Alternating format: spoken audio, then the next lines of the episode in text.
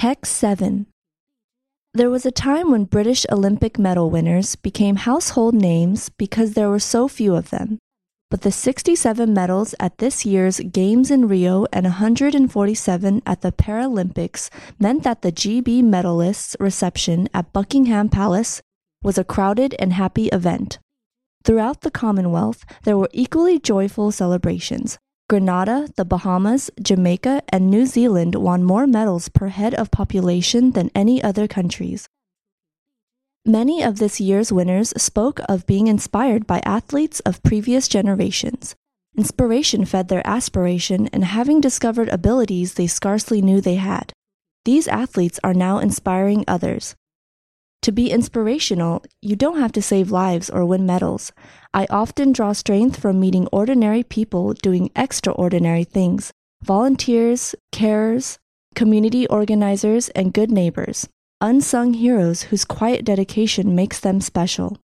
They are an inspiration to those who know them, and their lives frequently embody a truth expressed by Mother Teresa from this year's St. Teresa of Calcutta.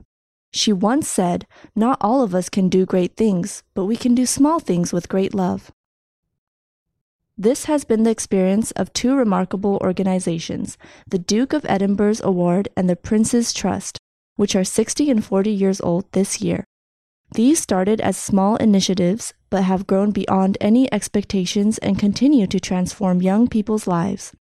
To mark my 90th birthday, volunteers and supporters of the 600 charities of which I have been patron came to a lunch in the mall. Many of these organizations are modest in size but inspire me with the work they do. From giving friendship and support to our veterans, the elderly, or the bereaved, to championing music and dance, providing animal welfare, or protecting our fields and forests, their selfless devotion and generosity of spirit is an example to us all. When people face a challenge, they sometimes talk about taking a deep breath to find courage or strength.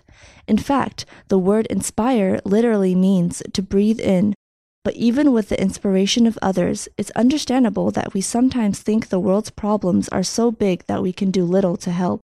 On our own, we cannot end wars or wipe out injustice, but the cumulative impact of thousands of small acts of goodness can be bigger than we imagine.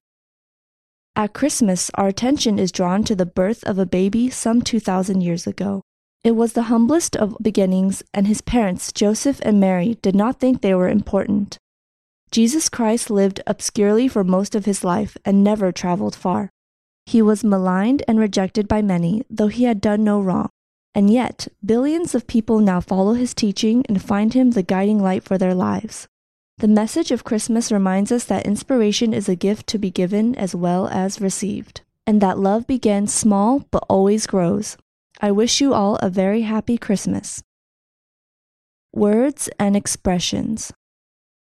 Medal, Household name, Paralympics, Medalist, Buckingham Palace, the Commonwealth, Grenada the Bahamas, Jamaica, inspire, athlete, feed, aspiration, scarcely, inspirational, unsung, dedication, embody, Mother Teresa, initiative, transform, patron, veteran, the bereaved, champion, generosity, wipe out, cumulative, obscurely, malign, teaching,